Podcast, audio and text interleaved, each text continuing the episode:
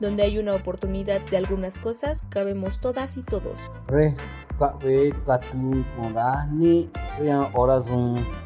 Entre triquis y chilangos. Somos un grupo de práctica regional de la Escuela Nacional de Trabajo Social en la UNAM, integrado por Mariana Olivares, La Mezcalera. Celín Casas, La Morrilla. Katia Salinas, La Comalera. Paula Martínez, Las Sonrisas. Jacqueline Galindo, La Metalera. Judith Jiménez, La Cholilla. Oye, Felipe, quítate de ahí. ¿Qué no te enseñaron en tu pueblo no estorba? Cámara, profa, no se pase de lanza.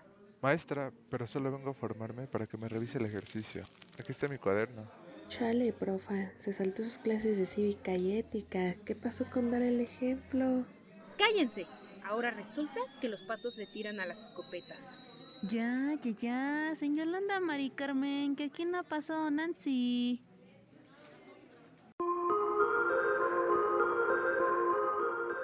¿Te recordó algo? ¿Has visto o has estado en una situación similar?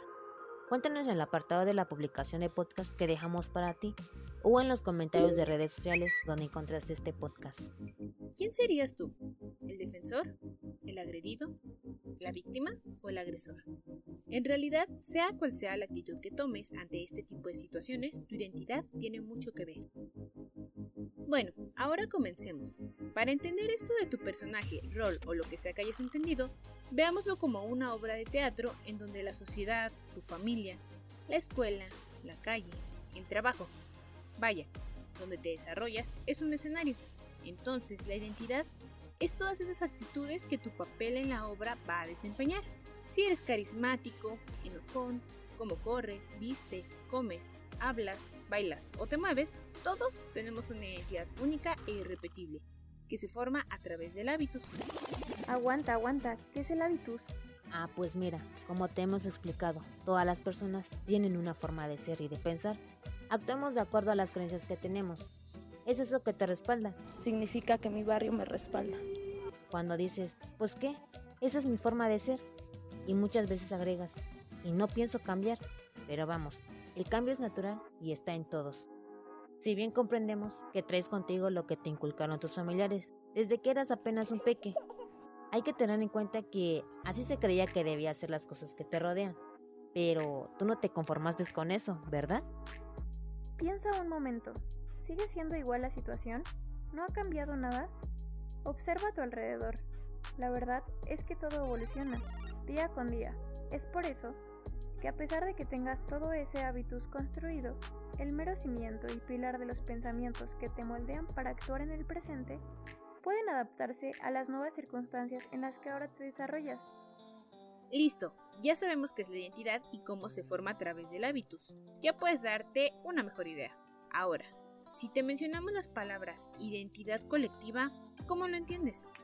En palabras de la autora Olivia Gall, investigadora y socióloga, la identidad colectiva es una manera de representarse, de darle significación al nosotros. O sea, son todas las ideas, costumbres, tradiciones y gustos en común que comparte un grupo de personas. Esto puede ser expresado en su manera de vestir, hablar, comer, bailar o cantar. Ejemplos de este tipo de identidad es el ser mexicano.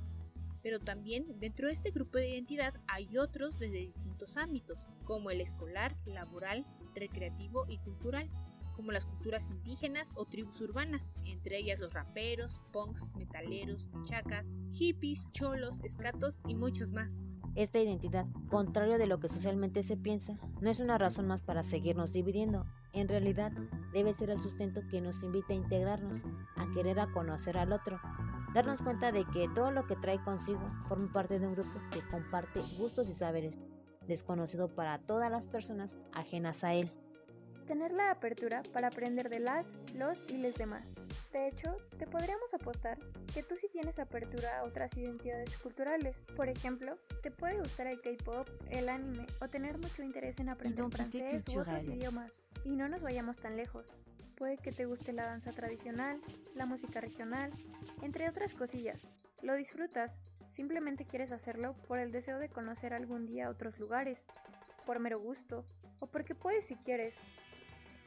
Pues así como tienes esa atracción y apertura con ello, la puedes tener con ese vecino que pone roca a todo volumen, que antes de darle los buenos días ya lo andas criticando. Así Así mero con nuestra gente, con nuestros pueblos originarios, para platicar de todo lo que forma parte de lo suyo, compartirlo con lo propio para crear espacios entre nosotros y no de otros. Desgraciadamente esta apertura no es tan fácil como suena en el ámbito social y cultural. La mayoría de las personas nos atamos a pensamientos e ideas que hacen imposible que adoptemos otras posturas. Es fácil de explicar. Un día le pedí permiso a mi papá de hacerme un tatuaje. Sus respuestas simplemente eran ideas aprendidas, como que solo los criminales se tatúan. O que no me darían trabajo si lo hacía. Le dije que me diera una razón con argumentos válidos, porque pues para mí solo es una forma de arte en la que puedo expresarme, como si fuera otro accesorio en mi cuerpo, como quien usa aretes, o diademas o pulseras, pero la única diferencia es que él ya tiene una idea estigmatizante de esta forma de arte. Ni siquiera me preguntó qué me tatuaría, por qué lo haría, Solo le importó qué pensarían otras personas acerca de mí. Esta fidelidad a ideas por costumbre también pasa en el ámbito cultural, tradicional y social, como eso que escuchamos al principio. Otro ejemplo muy marcado es la religión. En la mayoría, o al menos en las que yo conozco, se inculca un sentido de fidelidad y lealtad hacia sus ideas, normas y creencias. Seamos honestos, la mayoría nos quedamos en la religión que nos inculcaron nuestros padres o quienes nos cuidaban, se ve mal buscar otras respuestas. Esto nos limita a conocer más allá de lo que nos enseñan por mera costumbre. Pues esto mismo sucede con las diferencias de las personas en la sociedad. Nos arraigamos tanto a la identidad que construimos en lo colectivo que individualmente no nos atrevemos a conocer y mucho menos a aceptar otras formas de ser, abrirnos a conocer nuevas formas de pensar y por ende de actuar. Aprender de otras identidades es toda una riqueza, un tesoro que nos da libertad de elegir, pero estas fidelidades nos limitan y no son fáciles de romper. ¿Y tú? ¿Qué tanto has roto tus ideas para conocer otras? Ya nos escuchaste mucho a nosotras, es turno de escucharlo desde sus voces. Hoy te traemos una pequeña sorpresa.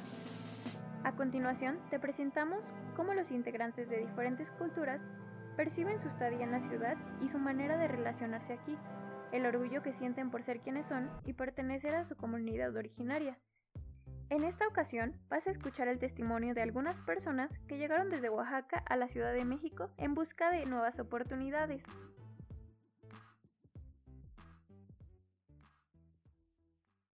Soy de Oaxaca, de la Sierra Sur, en un, de un pueblo que se llama Coyuchi, de Copala, bueno, radica igual en Copala, pues la Oaxaca.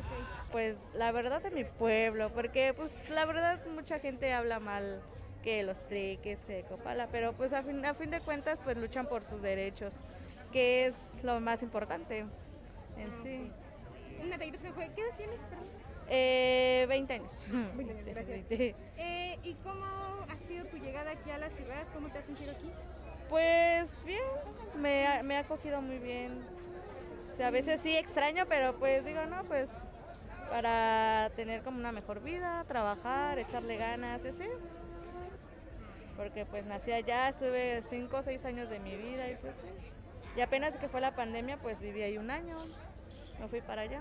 Y sí, como que me, hubiese querido quedar, pero pues no, tengo que trabajar y pues echarle ganas, ah, más que nada. Estado de Oaxaca. Triqui.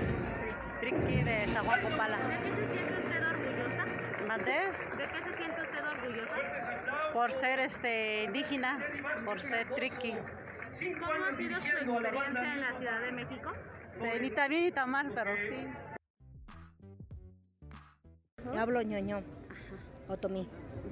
Yo, nugadiño, adgazo, dijo Cayelele. Y hablo otomí, yo hago muñeca y me siento muy orgulloso porque yo soy este, un indígena, yo vengo de un pueblo y yo siempre he visto así como tú me ves ahorita, siempre me he visto así y la verdad siempre me dedico a hacer las muñecas y yo soy de estado de Querétaro a mi alco Santiago ah, ¿Y cómo la ha recibido la Ciudad de México? Pues ahorita gracias a Dios que pues parece que sí está bien, pero pues, ya lo está, ya está recibiendo bien las personas. Ya pues las personas si te ves, ah, si te ves bien, si te ves bonito tu estadio que trae, pues no. Tenga. Pero pues antes no te hablaba mal de ti, te, cuando te veía, pues ahí viene la, la indígena, ahí viene la india. Pero ahora ya no, pues ya te respetas. Y así como somos, ya te respetas, ya pero pues yo me siento, te digo si me siento a gusto así. De Oaxaca, de Santiago Juslahuaca. Eh, el ¿De qué te sientes orgullosa de tu cultura? Ah, pues de que nosotros hacemos muchos bordados. Ahorita que está el huipil o las diademas o las pulseras. Este, hay muchos que intentan copiarlos, pero no les sale el mismo diseño y así igual nosotros como mi mamá trae su huipil, igual lo han intentado hacer otras personas, pero no les salen las figuras. Y pues creo que sería nada más en eso, ser orgullosa de que somos artesanos y lo hacemos nosotros propios con telar de cintura. Sí, igual había escuchado que, o sea, están tan bien hechos y tan bonitos que muchas personas a veces no creen que los hagan a mano. Ajá, todos piensan que es chino, así ves que últimamente ya los chinos sacan lo mismo que pues los artesanos. Y pues sí, la mayoría sí piensa que es pirata o que uno viene y lo compra y así. O sea, no creen que nosotros somos los fabricantes. ¿O cómo describirías a un chilango? Mm, pues no sé. Siendo honesta. Pues este, que te discriminan feo, ¿no? O sea, te hacen menos, te dicen, o sea, muchas cosas como groserías o así de que eres indio o pinche Oaxaca y cosas así. Pues se siente feo, ¿no? Que te digan esas cosas. Usted de San Juan Copala. ¿De qué se siente usted orgullosa? De mi pueblo. ¿Cómo ha sido su experiencia en la Ciudad de México? Sí. Agradable, muy bien. Se siente bien estar aquí porque puede salir a vender, a, a conocer esta ciudad.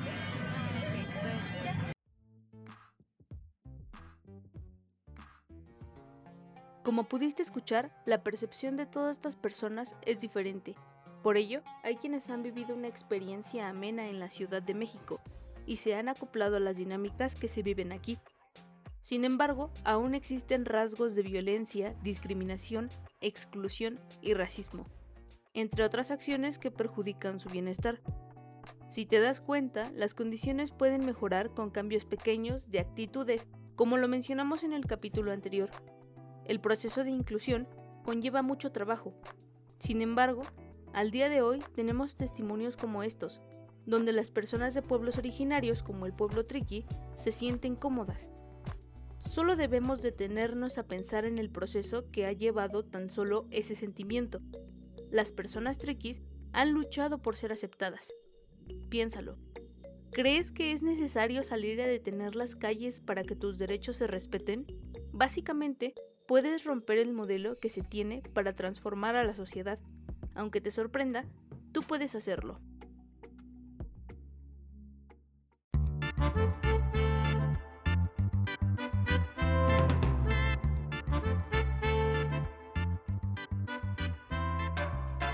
Donde hay una oportunidad de algunas cosas, cabemos todas y todos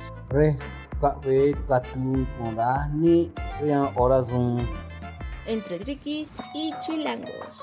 Somos un grupo de práctica regional de la Escuela Nacional de Trabajo Social en la UNAM, integrado por Mariana Olivares, La Mezcalera, Celín Casas, La Morrilla, Katia Salinas, La Comalera, Paula Martínez, Las Sonrisas, Jacqueline Galindo, La Metalera, Judith Jiménez, La Cholilla